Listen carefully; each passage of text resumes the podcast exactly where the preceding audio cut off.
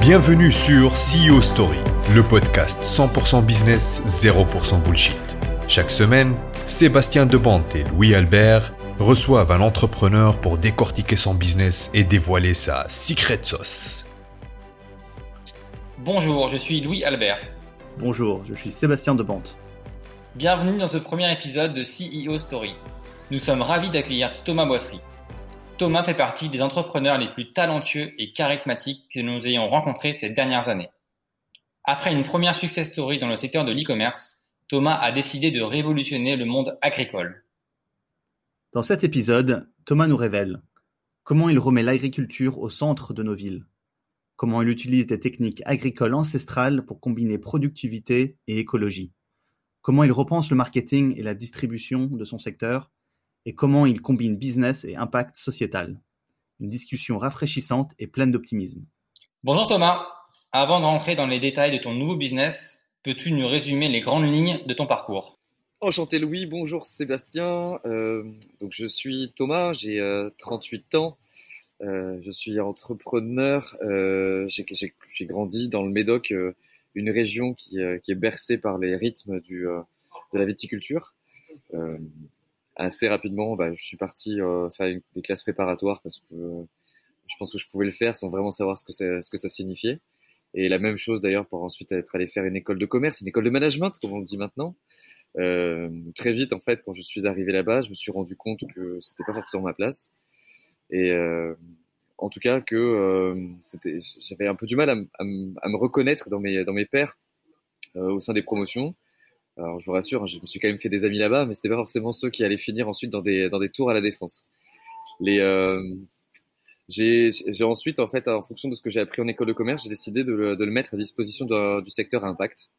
Donc j'ai travaillé euh, j'ai travaillé cinq ans pour une pour une ONG qui s'appelle Aide et Action, qui est une, ONG d'éducation. Donc mon rôle c'était d'aller voir les, les, grandes boîtes qui euh, qui font beaucoup de bénéfices et qui à un moment ou un autre ont envie de le reverser à à des secteurs à but non lucratif. Donc euh, euh, j'accompagnais des des, des, grandes multinationales pour, euh, pour financer des projets d'accès de qualité d'éducation. Euh, suite à ça, bah, ces, ces compétences-là, j'ai euh, poursuivi, euh, j'ai poursuivi à les mettre en application pour euh, des secteurs de l'art contemporain, plus récemment pour, pour, la, pour une ONG de, de, de reforestation et d'agroforesterie qui s'appelle Planète Urgence. J'ai pris la direction générale il, y a, il y a trois ans de ça, ONG basée à Paris. Et, et c'est vrai qu'il y a pas longtemps, ça faisait quelques temps que l'entrepreneuriat me titillait. Et euh, lors d'un lors d'un mariage, j'ai eu l'occasion euh, d'un mariage franco-hollandais, j'ai eu l'occasion de rencontrer euh, euh les cofondateurs d'un site euh, hollandais qui s'appelle Vacancy Veilingen. Désolé pour ceux qui parlent flamand. Ça, ça, ça, paraît très pro comme ça, mais à chaque fois que je le, dis en Hollande, personne ne le comprend. c'est un site de vacances et de loisirs aux enchères, vendus aux enchères là-bas. C'est un tel succès à l'époque que, euh, eh bien que ces premiers sites de vacances et de loisirs en Hollande fait 100 millions d'euros de chiffre d'affaires dans un pays qui est quatre fois plus petit que la France, donc c'est l'équivalent vraiment d'un voyage privé il y a encore quelques années. Inspiré de, euh, de ce concept-là, euh, eux avaient revendu. On s'est dit, bah, tiens, pourquoi pas essayer de lancer ça en France Donc on a, on a créé une boîte qui s'appelle Loisirs en chair. Et l'ambition de cette boîte, c'était essayer d'apporter un petit peu de, j'allais dire, d'expérience utilisateur, du UX experience, euh, en ajoutant un peu, un peu de ludique à l'achat, aux achats sur Internet, à savoir la mise, la mise en place des enchères. Donc j'ai commencé euh, tout seul hein, dans, dans, une sorte d'Algeco euh, en banlieue bordelaise. c'était un peu la déprime, j'avoue. et puis en fait, ça c'était en 2000, 2012, 14. Et en fait, en, et après ça, bah, j'ai commencé à recruter presque un CDI par mois euh, pendant pendant trois ans et demi. Euh, la boîte s'est euh, plutôt bien développée. Alors il y a eu des levées de fonds, euh, des levées de fonds qui arrivaient toujours plus tôt que l'atteinte de la rentabilité simplement parce que on tenait quelque chose qui se développait très vite avec des très bonnes métriques, que ce soit l'acquisition comme la rétention. Et donc, bah, en fait, on a, on a continué à lever pour, pour faire croître la boîte, puisqu'il y a à peu près 50 salariés maintenant chez Loisirs en Cher, et qui fait presque 20 millions d'euros de volume d'affaires maintenant. C'est euh, c'est une belle boîte avec des belles valeurs. Euh, seulement moi, ça faisait quatre ans que, que j'y travaillais. J'étais président de cette société et, euh, et peut-être que j'ai commencé à avoir un peu, de plus en plus de mal à me lever le matin, en tout cas pour vendre de l'aérien. C'est pas forcément la meilleure solution pour essayer de répondre à, aux enjeux de notre planète. Alors il y en a qui vont se dire, bah, moi je l'ai réalisé quand quand j'ai commencé à avoir des enfants, que j'ai commencé à leur acheter la, la nourriture bio, etc. Euh, moi, c'était un peu une, prise de conscience progressive. presque un jour, une mouche qui m'a piqué et je me suis dit bon, allez, c'est bon. Maintenant, il faut que j'essaie de mettre en application ce que j'ai appris pour un secteur impact, un secteur impact et qui soit rentable. Parce que si on veut se consacrer à la mise à l'échelle, à la duplication d'un projet qui soit à impact positif pour l'environnement et pour la planète, eh bien, euh, il faut qu'il soit rentable. Donc, euh, ça a été, euh, été d'où mon aventure euh, de partir dans le secteur agricole. Secteur agricole, en plus, j'ai pétri dans le monde du vin parce que j'ai mes grands-parents qui sont viticulteurs et qui ont d'ailleurs préféré vendre en cachette leurs terres plutôt que plutôt qu'on s'y mette nous parce qu'ils trouvaient que le secteur agricole était un secteur difficile. Et euh, bon, on était, quand on a appris ça, on, avait, on, avait un, on était un, peu en colère, ce qui fait que euh, je vous, enfin, on échange aujourd'hui. Je suis en, je suis en direct dans la serre Pauline, qui est donc notre serre expérimentale qu'on a montée avec ma cousine, qui s'appelle Sandra, et euh, qui partage les mêmes grands-parents que moi, et euh, en se disant que eh bien, ils ont vendu leur, terre, tant pis, nous, on va quand même se lancer dans l'agriculture et on va essayer de trouver une agriculture résiliente et qui soit une belle réponse à nos enjeux je peux continuer hein, si tu veux. Euh, c'est, vrai que euh, l'agriculture pour nous c'est c'est un secteur de cœur. Moi c'est un secteur que j'adore. C'est c'est parce que c'est un secteur de, capitalisation de savoir. On parle de savoir paysan et qui peut être exceptionnel et et qui est un savoir qui est éminemment rattaché au climat, donc à la nature. Et donc c'est apprendre à être humble. c'est l'humilité, je pense, dans la secret sauce euh, pour euh, monter une boîte et la première qualité qu'il faut avoir euh, la capacité à se remettre en question à considérer que la perfection n'est n'est parfaite que pour la personne qui l'a définie comme telle donc c'est se remettre en question, tester des intuitions, même les parfois les peut-être qui paraissent les plus mauvaises parce que dans les faits ça peut fonctionner. En tout cas, cette humilité-là, cette prise de recul par rapport à une nature qui nous dépasse, euh, c'était fondamental. En tout cas, euh, c'était une, posture que moi j'adore quand on quand on quand on veut se lancer dans un secteur qui en plus n'est pas forcément son secteur, euh, ses, ses, compétences de base. L'agriculture en plus c'est euh, ben, on y est confronté euh, trois fois par jour parce qu'on mange à peu près trois fois par jour tous. C'est c'est un sujet qui est, est forcément indispensable à prendre en compte dans notre vie au quotidien. Et pourtant en France, d'ici dix ans, 50% des agriculteurs seront seront partis à la retraite. Donc, en gros, si toi, euh, toi, Louis, toi, Seb, euh, moi, on ne s'intéresse pas à ce sujet, qui va nous faire à bouffer d'ici dix ans?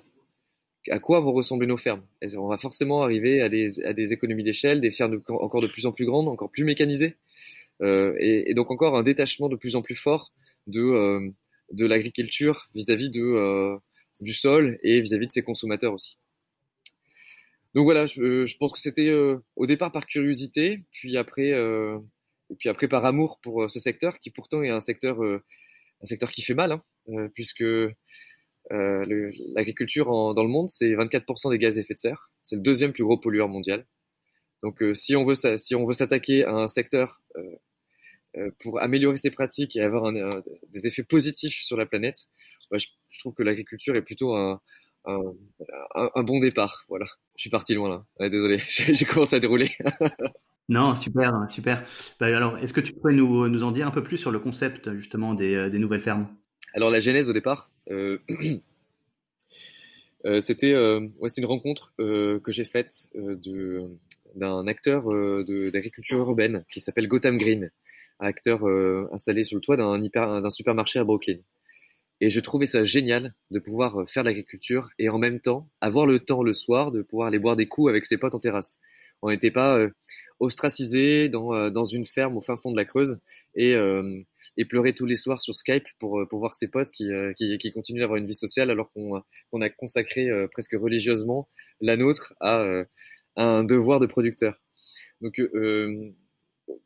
Gotham Green, c'est de l'hydroponie, c'est-à-dire c'est de, de la culture de de légumes feuilles et de légumes fruits euh, sur un lit d'eau euh, euh, qui est chargé en nutriments. Donc ces nutriments sont d'origine peuvent être d'origine biologique comme chimique ou de mine. Et ça me satisfaisait pas tant que ça. Donc j'ai continué à faire mes recherches Et, et donc là, le, bruit qu'on entend là, c'est le, le train qui passe. On est, on est sur une parcelle qui est juste enchâssée entre la LGV Bordeaux-Paris et le bord de Nantes. Donc agriculture urbaine. Hein, voilà. parenthèse fermée. le euh, donc en, fouillant, en fouillant un petit peu plus loin, euh, je me suis rendu compte que l'aquaponie euh, était, potentiellement une solution au problème que j'avais identifié par rapport à l'hydroponie.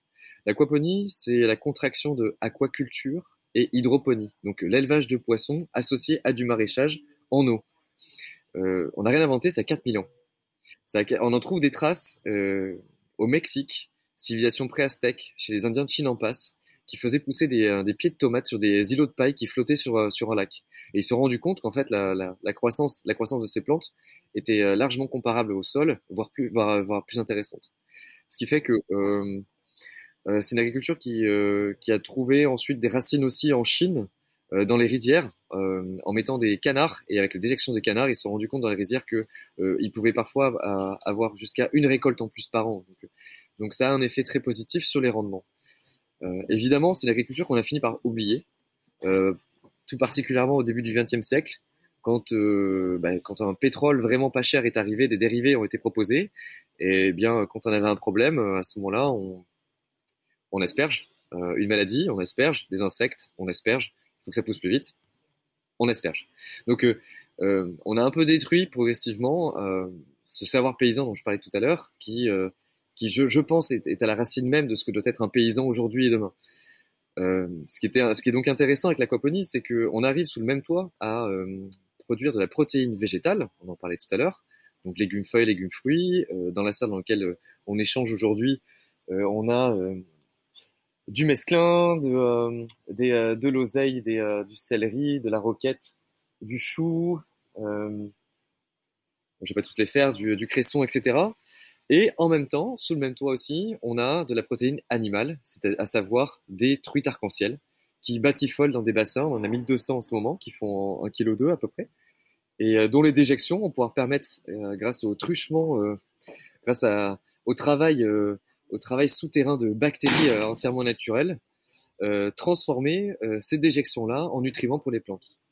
Donc c'est un écosystème en trois parties les poissons, euh, qui sont nourris par des euh, croquettes bio de protéines végétales qui sont fabriquées en France avec des légumineuses françaises, les bactéries euh, qui s'installent naturellement, qui transforment ces déjections, et enfin les plantes qui sont sur des radeaux, qui flottent concrètement, dont les racines sont dans l'eau, qui vont filtrer l'eau qui retourne aux poissons.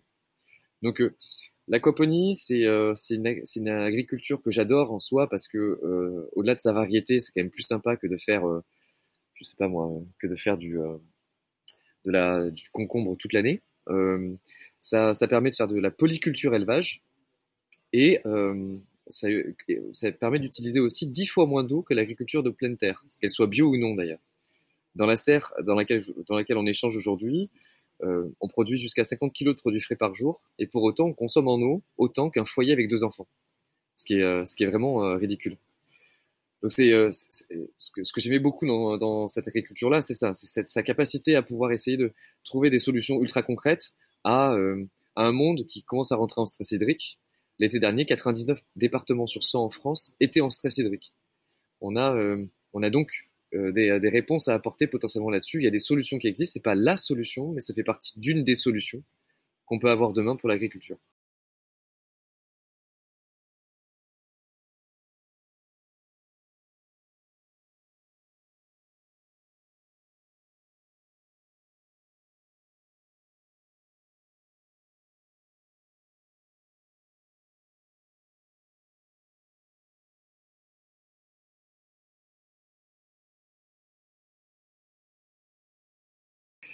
En effet, le, euh, en fait, on a Pauline, elle donc notre ferme expérimentale qui fait 1000 mètres carrés, euh, qui est installée sur la commune de Lormont, euh, juste, à côté du centre de Bordeaux, hein, qui a un jet de pierre du centre de Bordeaux. J'y viens en, vélo, ça prend 15 minutes. Pauline, cette ferme expérimentale avait pour ambition de faire, de tester tout ce qu'on a testé, de faire toutes les erreurs possibles, imaginables, et, et croyez-moi, on en a fait et on en fait encore, avant demain de pouvoir se lancer à une, à une mise à l'échelle. Le, euh, on est installé sur une parcelle polluée, euh, polluée euh, principalement contaminée par des métaux lourds et des macropolluants, liés, liés certainement à la construction des, des, rails de chemin de fer qui sont à côté. l'idée, c'est de se dire, on a, on a très peu de capitalisation scientifique sur cette agriculture. Donc, on va faire notre POC, notre preuve de concept, à une échelle qui est celle-ci, hein, de 250 000 euros pour faire, pour faire une ferme de 1000 mètres carrés et, euh, et commencer à, se constituer ce savoir, ce savoir paysan. Donc on a décidé de faire une agriculture qui soit urbaine ou périurbaine. Ça c'est la première chose. Euh, euh, la raison principale à ça, c'est qu'on voulait être à proximité immédiate de nos marchés. L'avantage de ça, c'est qu'en étant en proximité immédiate, c'est qu'on peut faire sauter un, deux ou trois intermédiaires qui vont à chaque fois prendre entre 5 et 15% entre le producteur et le client. Ce qui fait que donc à ce moment-là, on maximise, si vous voulez, nos marges. Ce qui fait que euh, Pauline est donc euh, une filiale de euh, Les Nouvelles Fermes, qui est la structure chapeau, qui va travailler à l'ouverture des autres fermes. On a une autre ferme qui est en, gestation et qui va ouvrir dans l'ouest de Bordeaux, qui fera 5000 mètres carrés, qui sera plus, qui grande et qui sera d'ailleurs la, plus grande ferme d'aquaponie en Europe. Euh, économie d'échelle évidemment parce qu'on est sur des, on du semi low on est entre le low tech et le high tech. C'est-à-dire on est, j'appelle ça, ça fait marrer mes collègues, mais j'appelle ça du light tech. Euh, parce que euh, si on veut se lancer dans l'agriculture, il ne faut pas qu'on ait trop de charges euh, financières non plus pour le remboursement du prêt. On a pas mal d'acteurs dans le milieu de l'aquaponie qui, en Europe et dans le monde, qui sont partis sur des coûts d'investissement qui sont de l'ordre de entre 1000 et 2000 euros du mètre carré. Nous, on est plutôt de l'ordre de 200 à 250. Ce qui fait que ça, c'est une autre chose aussi, c'est qu'on est sur une agriculture qui a, qui a un poids de la dette beaucoup moins élevé. Et donc, il peut avancer quand même plus sereinement, faire ses erreurs plus sereinement. Même si, quand on fait les erreurs, on n'est jamais très serein. Euh, donc ça, c'est la deuxième chose. Travailler sur le, low-tech, améliorer, essayer de trouver des solutions détournées du matériel qui n'était pas forcément euh, prévu à ça à la base pour, euh, pour s'en servir pour l'aquaponie. La troisième chose, euh, ça va être peut-être un petit peu à l'image de, des cofondateurs que nous sommes au sein des nouvelles fermes. Nous sommes cinq personnes, cinq personnes avec des compétences différentes et qui sont, et qui sont complémentaires. Donc le premier, c'est Paul. Paul, c'est notre directeur technique. Euh, donc c'est lui qui va, euh, rendre possible notre euh, capacité à produire. Il n'est pas ingénieur agronome, il est écologue. Et c'était un choix stratégique pour nous parce que l'ingénieur agronome a tendance à, à essayer de modifier son environnement pour pouvoir faire pousser ce qu'il a envie de faire pousser, alors que l'écologue, à l'inverse, va essayer de choisir ce qu'il peut faire pousser en fonction de son environnement. Et c'est plutôt encore une fois cette posture, j'allais dire presque d'humilité par rapport à l'environnement dans lequel on est, donc, euh, euh, Paul va nous faire sauter cette barrière à l'entrée, qu'est le, le, savoir, la compétence. Il va essayer de capitaliser sur l'ensemble des études qu'on peut trouver dans le monde entier, en, dans plein de langues différentes, et euh, qui reste encore plutôt parcellaire, et euh, mettre en place des protocoles de test dans la serre, histoire de accumuler du savoir. Donc ça, ça c'est une chose. Plus, euh, plus on a ce savoir qui est internalisé, plus ensuite on peut le valoriser, le, euh, et donc le retrouver ensuite dans, notre, dans nos capacités de rendement des rendement des, de nos produits. La, deuxième barrière à l'entrée, euh, c'est la, disponibilité du foncier.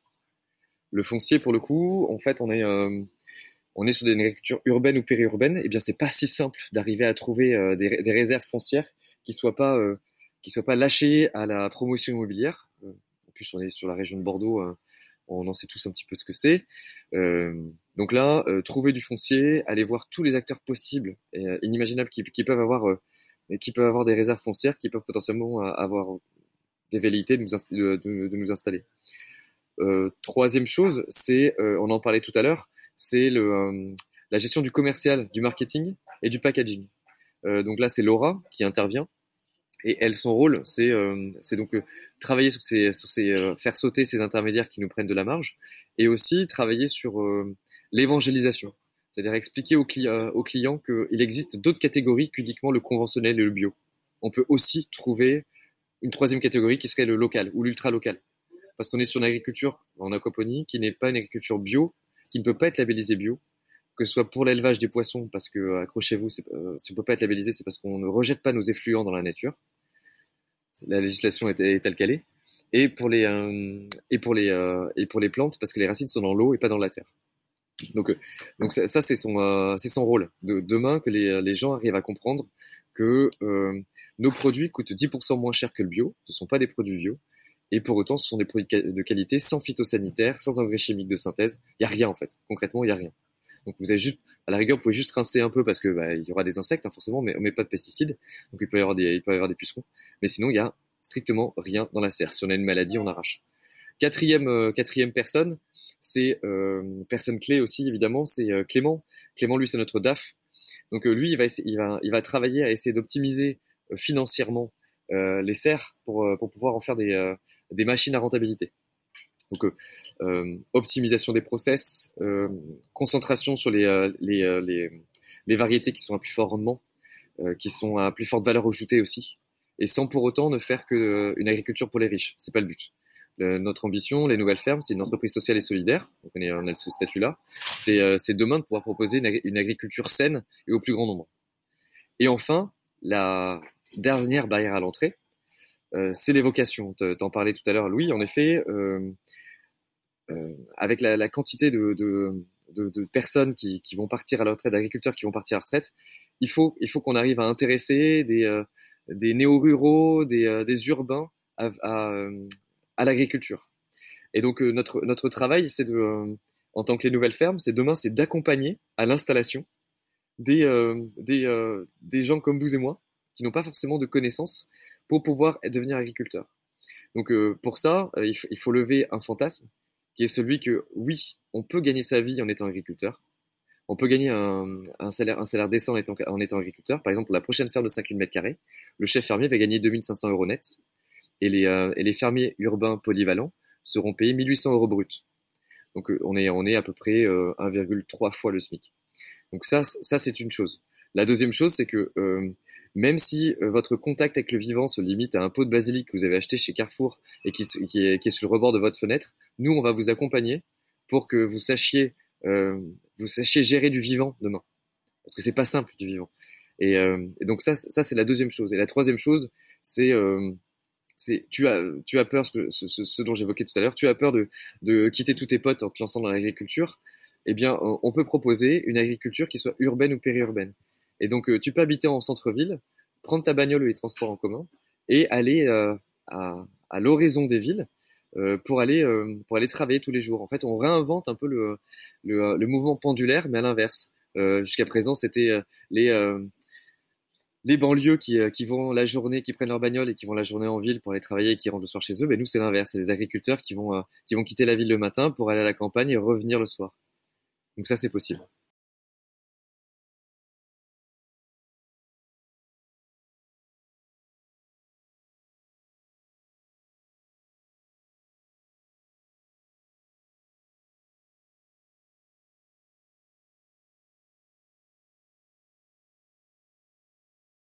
Prenons l'exemple du mesclin.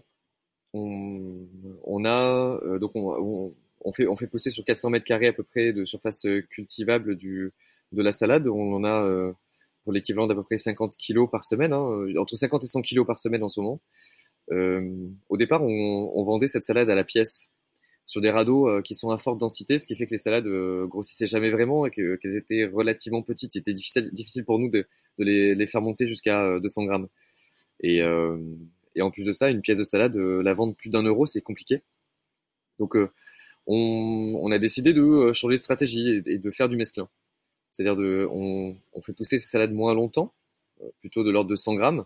Et par contre, après, on, a différentes variétés qu'on mélange de différentes feuilles. Et ce qui fait que bah, ce travail de manutention qu'on peut avoir, qui reste relativement faible pour les fermiers urbains polyvalents qui, travaillent chez Pauline, permet de valoriser le même kilo de salade 2,5 euh, fois plus qu'à la pièce. Donc ça c'est une chose.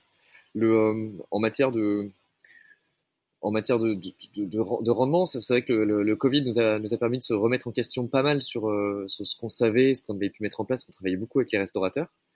On a, développé la, vente en direct. Le, fait de développer la vente en direct sans passer par la grande et moyenne, les grandes et moyennes surfaces, qui est un secteur dans lequel on vend aussi, nous a permis d'accroître euh, de 30% notre marge. Euh, donc euh, ça tombe bien, on a, on a, on a un bagage en e-commerce qui nous permet de, eh bien de, de, proposer des, un, site, un site de vente en ligne, un peu logistique, des points de cueillette dans la, dans la ville de Bordeaux. Comme ça, les gens n'ont pas forcément besoin de se déplacer jusqu'à la serre. Et des points de cueillette qui sont en plus des partenaires qui nous achètent des produits aussi. Euh, ce qui fait que là, à ce moment-là, d'un seul coup, on a des seuils de rentabilité qui sont vachement plus intéressants et qui s'atteignent beaucoup plus vite. Il faut savoir qu'on est dans un secteur où la marge, la marge brute est quand même assez conséquente, puisque euh, si on reste sur la salade, une graine de salade va coûter peut-être 3 centimes quand on quand on va la vendre, cette salade va coûter plus d'un euro cinquante. Je laisse faire le calcul, mais, mais c'est quand même considérable. Tout ce qui est à valoriser ensuite derrière, c'est bah, c'est tout le travail des, des, femmes et des hommes qui travaillent, puisqu'en plus chez Pauline, c'est une chef fermière qui, gère l'équipe. Donc voilà, c'est un peu, c'est un peu c'est un peu ce type de choses-là qu'on peut mettre en, face, être relativement malin à proposer du mesclin made in Bordeaux, euh, donc travailler sur le local. C'est ça aussi qui fait la différence et qui nous permet de, proposer des tarifs qui sont euh, vraiment à mi-parcours entre le conventionnel et le bio. Comment est-ce que tu, euh, fixes tes prix alors Tu disais tout à l'heure, vous êtes 10% moins cher que, le bio. Et c'est ça le, repère que tu prends tu, te dis on va essayer d'être juste un, un chouïa moins cher et, c'est ça le, pricing ou est-ce que tu, réfléchis euh, différemment? Oui, tout à fait. En fait, il y a un postulat de base euh, sur lequel je me suis pas arrêté et qui je pense est important, euh, c'est que Pauline, c'est avant tout une ferme productive. On parle souvent en agriculture urbaine de d'acteurs de sens, sensibilisation, de d'acteurs sociétaux hein, qui vont faire beaucoup de visites, d'ateliers, de formation, d'événementiels même sous les fermes. D'ailleurs, souvent, il y a pas mal d'effets d'annonce qui sont faits dans l'agriculture urbaine avec euh, avec plein de gens, avec des, euh, écharpes blanc rouge qui couper euh, qui viennent couper 15 000 rubans. Et, et derrière, en fait, soit voilà, ce sont plus des prestataires de services pour pour une sorte de mini Euro Disney de l'agriculture en pleine ville pour les urbains, ou bien des des agricultures subventionnées et qui ont besoin de ça en fonctionnement pour pouvoir arriver à, boucler leur budget à l'année. Nous, c'est pas le but. Nous, ce qu'on veut, c'est qu'on soit des, agriculteurs productifs. Et c'est aussi d'ailleurs la raison pour laquelle on a, ça fait maintenant euh, presque deux ans que Pauline fonctionne, euh, on a très très peu communiqué sur euh, sur nous, parce qu'on on voulait communiquer sur sur Pauline qu'une seule fois qu'on était rentable, ce qui arrivera cette année en 2021. Donc on est on est plutôt satisfait. C'est un peu le graal dans l'agriculture urbaine. Et et donc oui, en matière de, tarification, pour répondre totalement à ta question, on a construit notre business plan sur, euh, sur une tarification qui soit intermédiaire entre les deux parce que on n'a pas, en tout cas, la force et les, budgets nécessaires d'un point de vue communication pour expliquer aux gens que ce qu'on fait c'est bio, c'est bio, c'est vraiment meilleur que bio. Euh, la preuve en est, euh, dans le bio, on peut, on peut asperger de la bouillie bordelaise, hein, du sulfate de cuivre, chose que nous on ne peut pas faire. Par exemple, si on a des champignons qui se développent sous la serre sur certains de nos produits comme le basilic en été, par exemple, ça arrive souvent, eh bien on arrache. C'est la seule solution. Donc euh, on a euh, on a pour l'instant fait ce fait ce choix-là, donc on n'aura pas sur Pauline qui est une serre de 1000 mètres carrés de très forte rentabilité. Hein, c'est pas le but de toute façon. Ce sont des choses qu'on aura plutôt sur des serres plus grandes comme celle euh, celle dans l'ouest de Bordeaux à, à 5000 mètres carrés. Mais on voilà, on, essaie de s'atteler à, à, un pricing qui se qui se situe dans ces eaux-là. En gros, entre 10 et 20% moins cher que le bio et entre 10 et 20% plus cher que le conventionnel.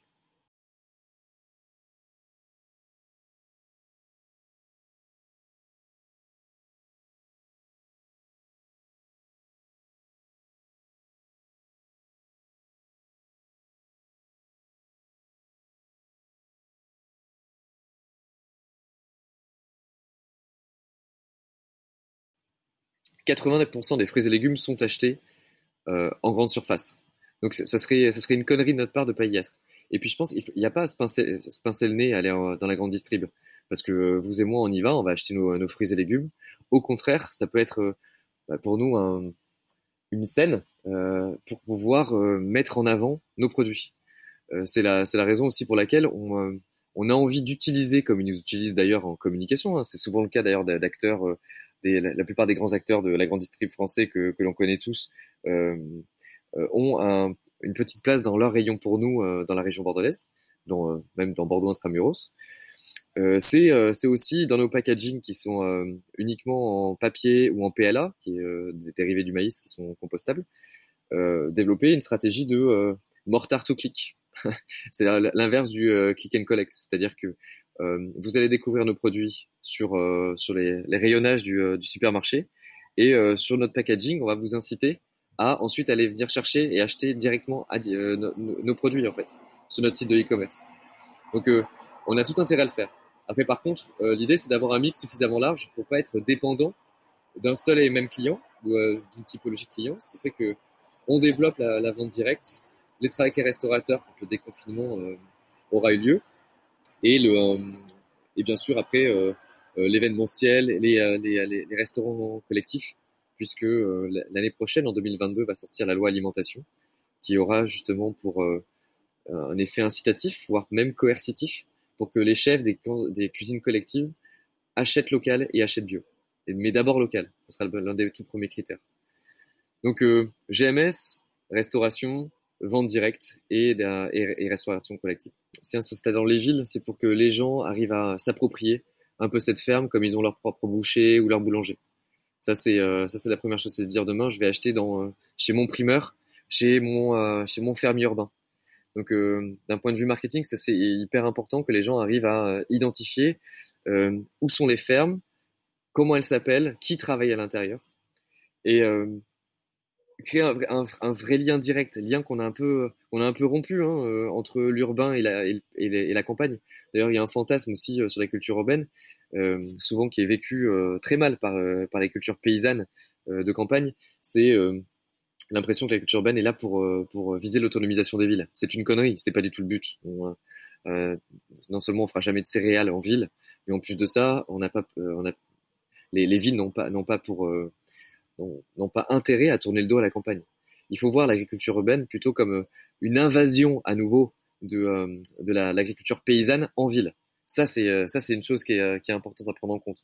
Pour, pour rappel, quand on regarde les, les, grandes, les grandes villes françaises au début du XXe siècle, elles étaient toutes entourées de couronnes maraîchères. Il y avait des maraîchers partout qui allaient cultiver les fruits et légumes pour la ville et qui allaient alimenter les marchés dans la ville. Avec, avec l'urbanisation qu'on a, très forte, qu'on a connue. en Europe, maintenant, on est 75% urbain. Euh, eh bien, toutes ces zones maraîchères-là, euh, poussées par la pression foncière, ont été mitées et ont fini par disparaître. Donc aujourd'hui, ce qu'on a dans notre assiette, notre assiette a fait en moyenne entre 1500 et 2000 km pour arriver jusqu'à nous, même, euh, même pour du bio, même pour du bio français.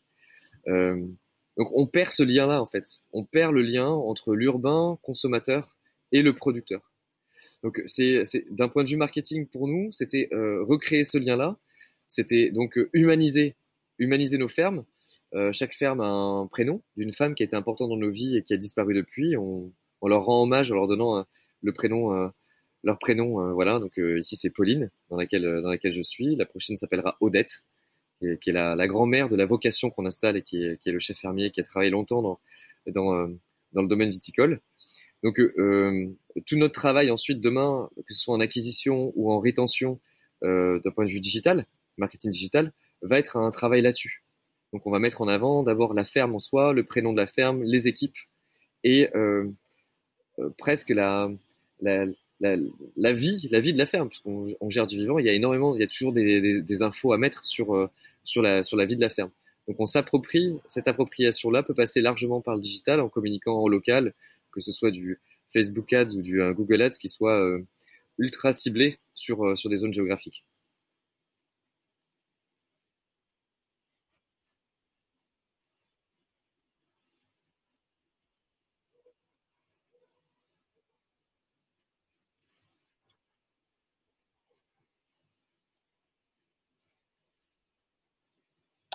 Les deux. Les deux, on a en fait notre moteur de base, euh, en tant qu'entreprise sociale et solidaire, bien sûr, c'est faire du profit, mais c'est aussi avant tout décupler notre, notre impact.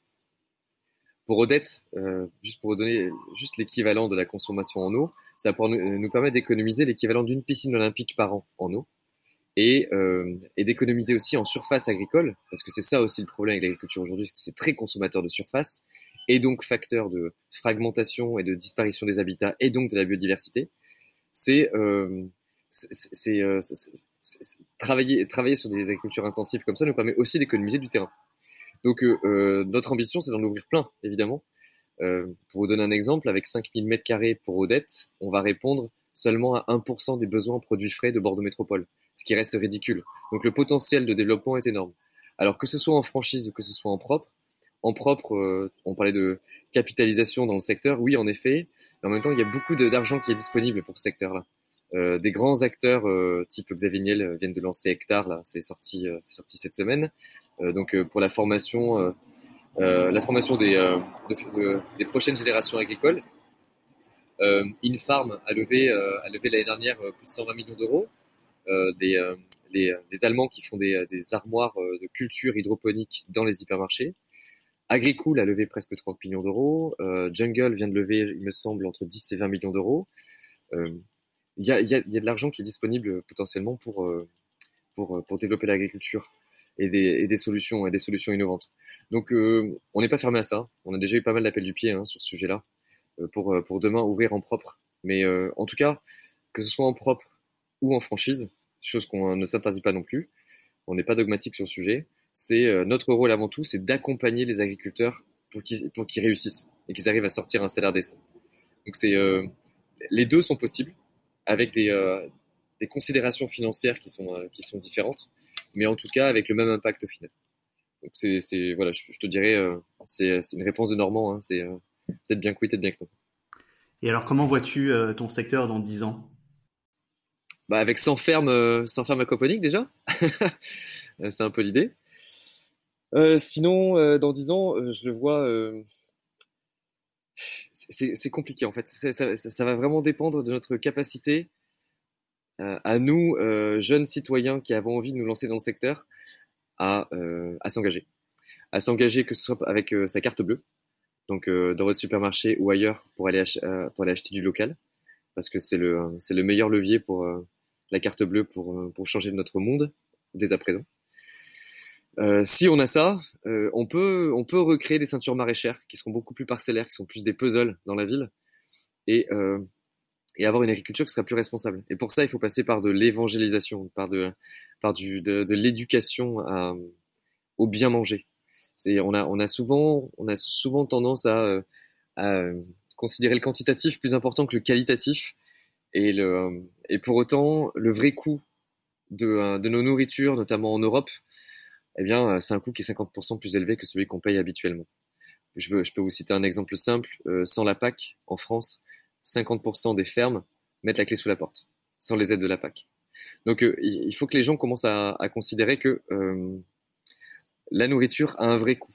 Elle a un vrai coût euh, pour le salaire du paysan qui l'a fait pousser, mais aussi elle a un coût si c'est une agriculture intensive, chimique, très consommatrice en surface, très mécanisée, elle a aussi un coût sur la santé, elle a un coût sur les sur l'environnement donc tout ça, c'est quelque chose qu'il faut qu'on prenne en compte. Et le, euh, si on arrive à une meilleure résilience, une meilleure adaptation du secteur agricole au monde qui, euh, qui, qui, se présente à nous aujourd'hui, on peut, on, on, peut avoir demain euh, des, des, structures, des structures agraires qui soient peut-être plus petites, euh, plus recrutrices en main-d'œuvre, euh, plus rémunératrices aussi, sur des bases intensives, mais inspirées de la permaculture, de certaines innovations et pas forcément high-tech. Ça, c'est quelque chose aussi qu'il faut voir. L'avenir ne passe pas forcément par des tours sans lumière, euh, sans lumière naturelle, avec des, euh, des, étagères sur lesquelles poussent, euh, poussent nos aliments. Ça doit en faire partie, mais pas que. Ça doit faire partie du mix, d'un mix global. Donc l'avenir dans dix ans, peut-être que c'est mon optimisme, mais je pense radieux, radieux pour l'agriculture, radieux pour les nouvelles fermes. Euh, qui sera euh, beaucoup plus en lien, main dans la main, entre les urbains et les ruraux.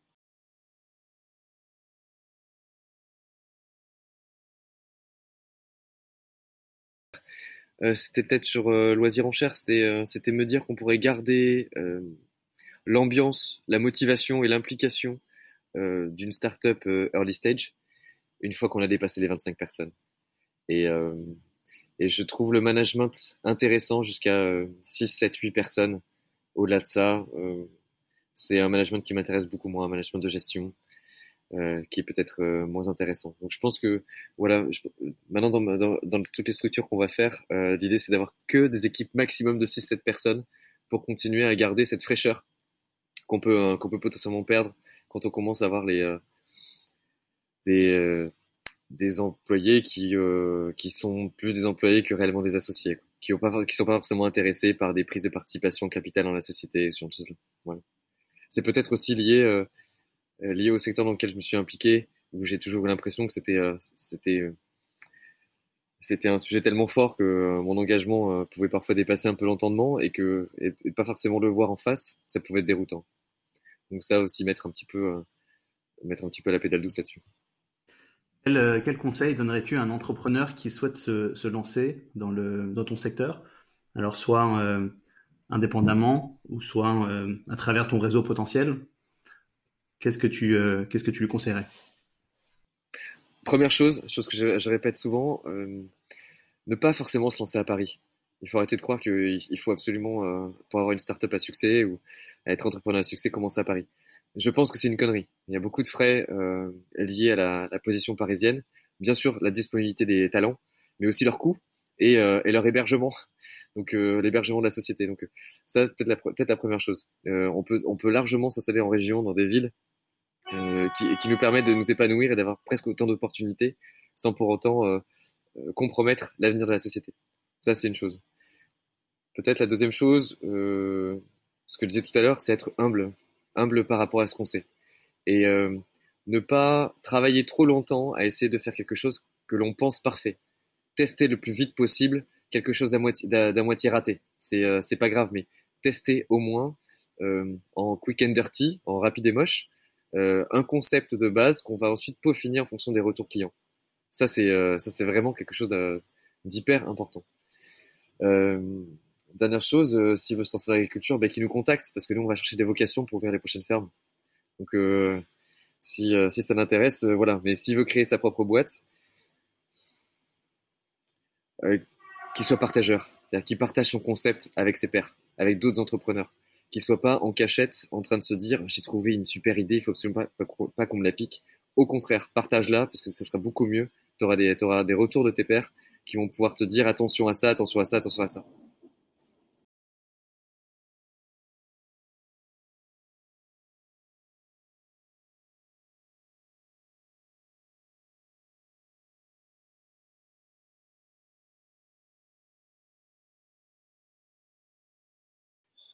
Bref, moi j'ai tout investi dans l'agriculture.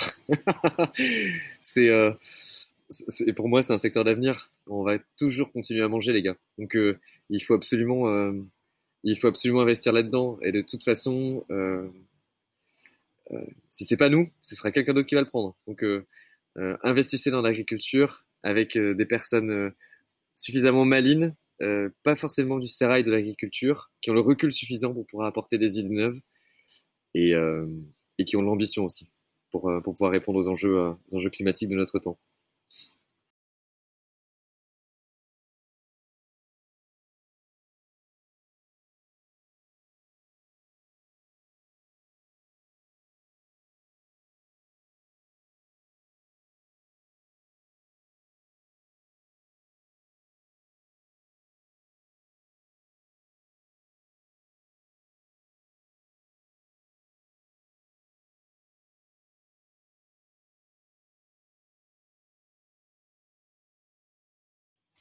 Les inégalités sociales. Si on, euh, les inégalités sociales que l'on vit aujourd'hui sont, sont telles qu'elles créent une violence, elles, elles distendent les gens en fait. On est, euh, si, si on veut avoir un monde demain qui fasse, qui puisse faire face à tous les problèmes, il faut qu'on puisse être empathique.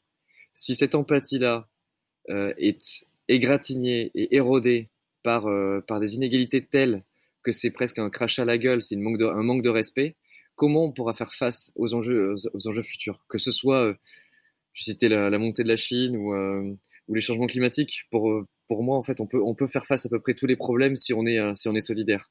Et pour ça, revoir notre copie. Est-ce que, est-ce qu'une seule personne qui, a un site de e-commerce peut avoir, en valorisation de ses parts l'équivalent du PIB de la France? Est-ce que, on peut avoir, est-ce que c'est vraiment reconnaître le travail de tout le monde euh, que d'avoir, comme aux États-Unis, un écart entre un ouvrier et un médecin de 1 à 40. Est-ce que, que le médecin vaut 40 fois plus qu'un ouvrier?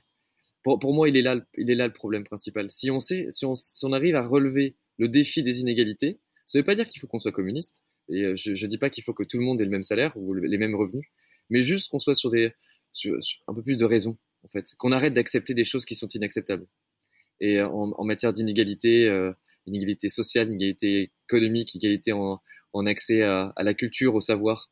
Euh, là, à ce moment-là, je pense qu'on aura les bases d'une solidarité et d'une civilisation suffisamment empathique pour faire face à tout.